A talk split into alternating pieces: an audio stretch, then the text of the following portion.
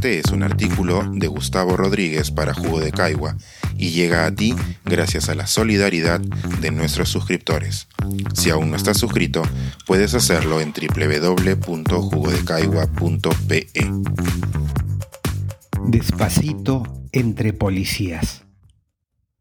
La constatación en directo de que la violencia está derrumbando a nuestra democracia. Hace cerca de 20 años, al volver a casa del trabajo, la madre de mis hijas me contó una anécdota relacionada con la más pequeñita. Ella conducía su camioneta mientras nuestra hija iba sentada en el asiento trasero, cuando se detuvieron ante un semáforo y, como suele ocurrir en casi cualquier metrópoli latinoamericana, un niño se acercó a ofrecer golosinas. Aparentemente, esa imagen destapó una gran inquietud en Malú. Mami, ¿por qué todas las personas negritas, menos mi papá, son pobres? Recuerdo recordar que me hizo gracia que mi hijita pudiera catalogar así a su padre, aunque pensándolo bien, no era necesario ser muy observador para captar la diferencia de piel entre yo y su madre rubia. Pero luego, con los años, esa frase, en apariencia inofensiva, me ha perseguido con resonancia. Sin proponérselo, mi hijita había formulado una pregunta que ha estimulado el nacimiento de carreras, tesis y publicaciones sobre la desigualdad de nuestras sociedades. Si he recordado esta vieja pregunta, es porque ayer sentí que mi hija volvía a hacerla desde el asiento trasero, solo que esta vez era yo quien conducía una camioneta. Me encontraba volviendo a Lima con mi novia, cuando notamos que el tráfico se tornaba denso antes de la garita de Pucusana.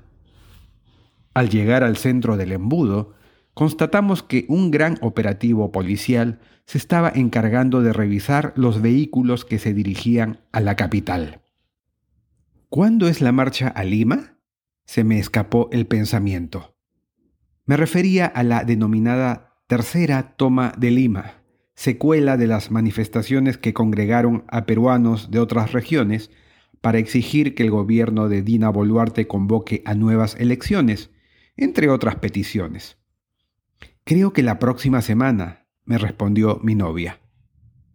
Los policías revisaban buses, microbuses y combis y, por supuesto, dejaban en libertad a los vehículos particulares de cierta gama, como el que mi novia y yo ocupábamos.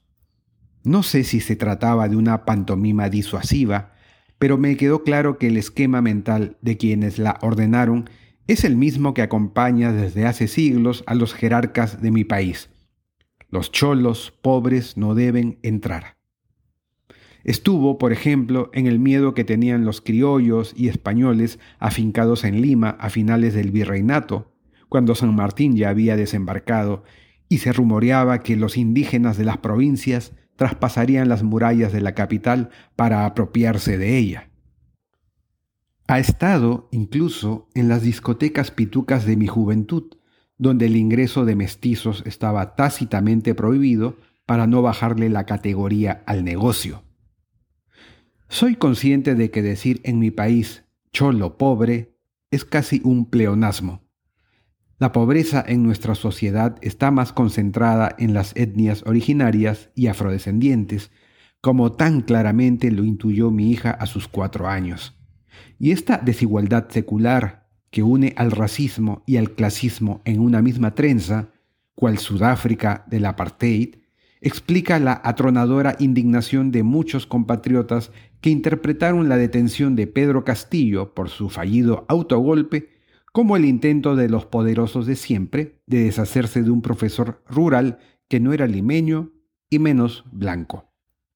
Un sesgo que no comparto, pero que es entendible. Si a ello le sumamos las muertes de decenas de peruanos de origen periférico en las protestas contra Dina Boluarte, sin responsables señalados por su gobierno, se entenderá por qué en el postergado sur andino, tan golpeado por la represión, 92 de cada 100 peruanos la desapruebe. Como apuntalando las costumbres de nuestra historia, Lima es la zona del país que más la aprueba, donde Boluarte es respaldada por 21 de cada 100 compatriotas, con mayor preferencia en los sectores socioeconómicos más acomodados.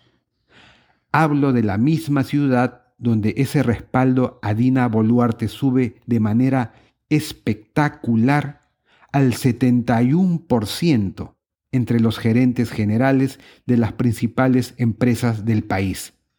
Es decir, personas cuyos automóviles jamás serían detenidos en los retenes policiales, tal como le pasó a este cronista criollo o blanqueado. Mientras mi novia y yo pasábamos despacito, a vuelta de rueda, entre las filas de policías con chalecos, sentimos un escalofrío. Era la constatación de que nuestras autoridades han perdido el pudor para usar la fuerza contra los ciudadanos que no están de acuerdo con su gobierno.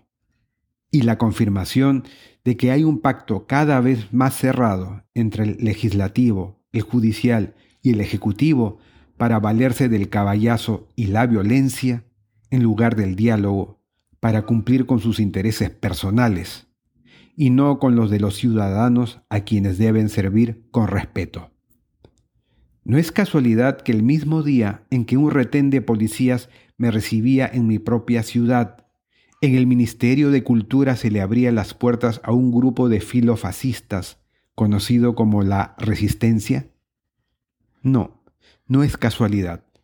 Es la ultragésima reedición de ese razonamiento que se repite desde hace siglos en nuestra cúspide. ¿Qué importa que el país se violente y mueran unos cholos, mientras yo siga haciendo plata? Así no hay país que aguante, o que llegue a ser mínimamente próspero, al menos en lo que le queda de vida a mi hijita menor. Pensar, escribir, editar, grabar, coordinar, publicar y promover este y todos nuestros artículos en este podcast cuesta y nosotros los entregamos sin cobrar. Contribuye en www.jugodecaigua.pe barra suscríbete y de paso espía como suscriptor nuestras reuniones editoriales.